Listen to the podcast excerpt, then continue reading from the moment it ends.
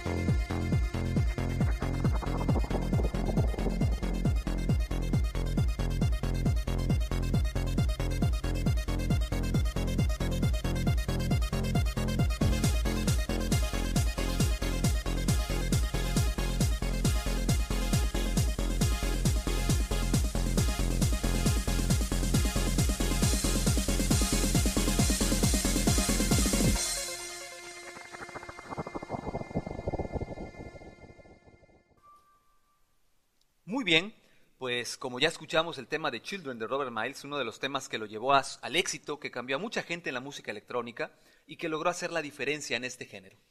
A continuación vamos a escuchar un tema de Chris Cornell eh, con la banda Audioslave, que fue el puente generacional entre los eh, jóvenes que en los noventas crecieron con su música, con Soundgarden, y aquellas nuevas generaciones que en los 2000 pues empezaron a, a, conocer a este músico talentoso. Vamos a escuchar Like Stone de Audioslave con Chris Cornell y pues regresando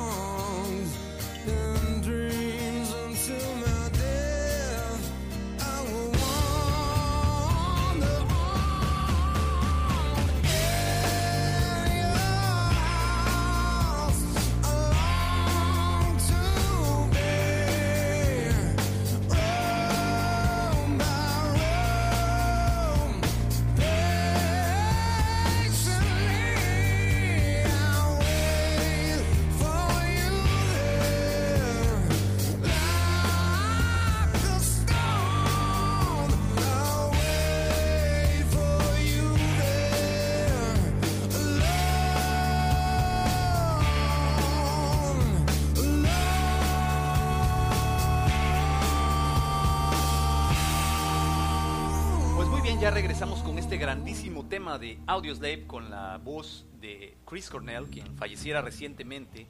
Y pues bueno, con esto me despido del podcast. Como ya saben, pues es un placer para mí siempre generar contenido para todos ustedes. Los medios de contacto ya los conocen, es correo electrónico adrianrogelioruiz.com. En Gmail me encuentran con adrianrogelioruizrodríguez.gmail.com. Déjenme sus comentarios, por favor, también en Twitter, en Adrián Rogelio Ru.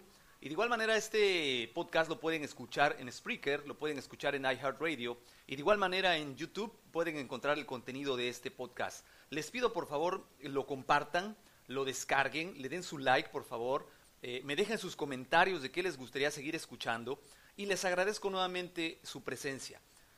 Por mi parte es todo, me despido, les deseo un excelente inicio de, de mes, que este mes de junio la mayoría de sus planes se concreten y como siempre ya saben mi nombre es Adrián Ruiz y nos seguimos escuchando. Hasta luego.